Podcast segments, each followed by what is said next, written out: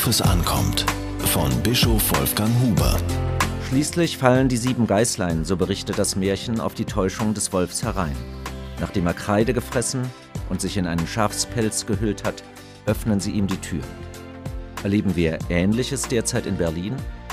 Vor wenigen Monaten eröffnete ein nach Gewinn strebendes Wirtschaftsunternehmen in Charlottenburg seine Hauptstadtrepräsentanz. Vor einigen Tagen eine weitere Filiale in der Berliner City. Der Schafspelz Scientology, zu Deutsch Wissenschaftskunde. Die Kreide Kirche, also vermeintlich eine christliche Religionsgemeinschaft. Von beidem kann aber keine Rede sein. Die Methoden haben mit Wissenschaft nichts zu tun und die Lehre nichts mit Religion, erst recht nicht mit christlicher.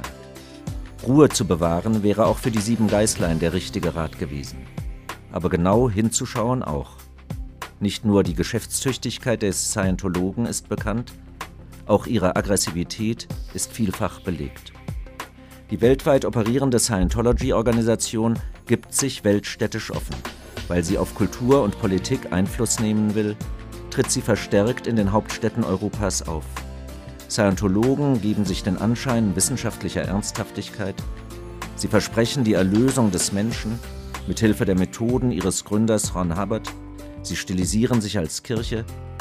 Doch schon der Gründer erklärte unverblümt, durch die Selbstdarstellung als Religionsgemeinschaft solle nur eine gute Gesellschaftsform geschaffen werden, mit der die Gewinne transferiert werden können.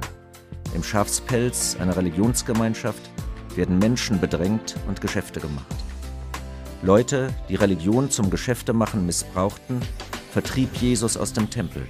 Er hielt ihnen vor, sie hätten den Ort des Gebets in eine Räuberhöhle verwandelt. Unter Tarnnamen werden die Arbeit mit Drogenkranken und Hausaufgabenhilfen für Schülerinnen und Schüler angeboten. Und das in der Nähe von zwei Schulen. Unverstellter ist es schon, wenn angekündigt wird, man werde eine unverdorbene Zivilisation ohne Geisteskrankheit herstellen. Gemeint ist eine Gehirnwäsche, die den Menschen zur perfekten Maschine macht. Die Freiheit ihrer Opfer brauchen Scientologen nicht zu berücksichtigen. Denn als Menschen höherer Stufe, wie sie sagen, können sie ihre Gesetze selbst bestimmen. Das Berliner Bezirksamt Charlottenburg fordert dazu auf, sich zu melden, wenn man von Scientologen angesprochen wird. Richtig so. Auch die Pfarrämter stehen für Gespräche bereit. Auch im Schafspelz bleibt der Wolf ein Wolf. Wachsamkeit ist also geboten. Diese Kolumne erschien in der Berliner Tageszeitung BZ.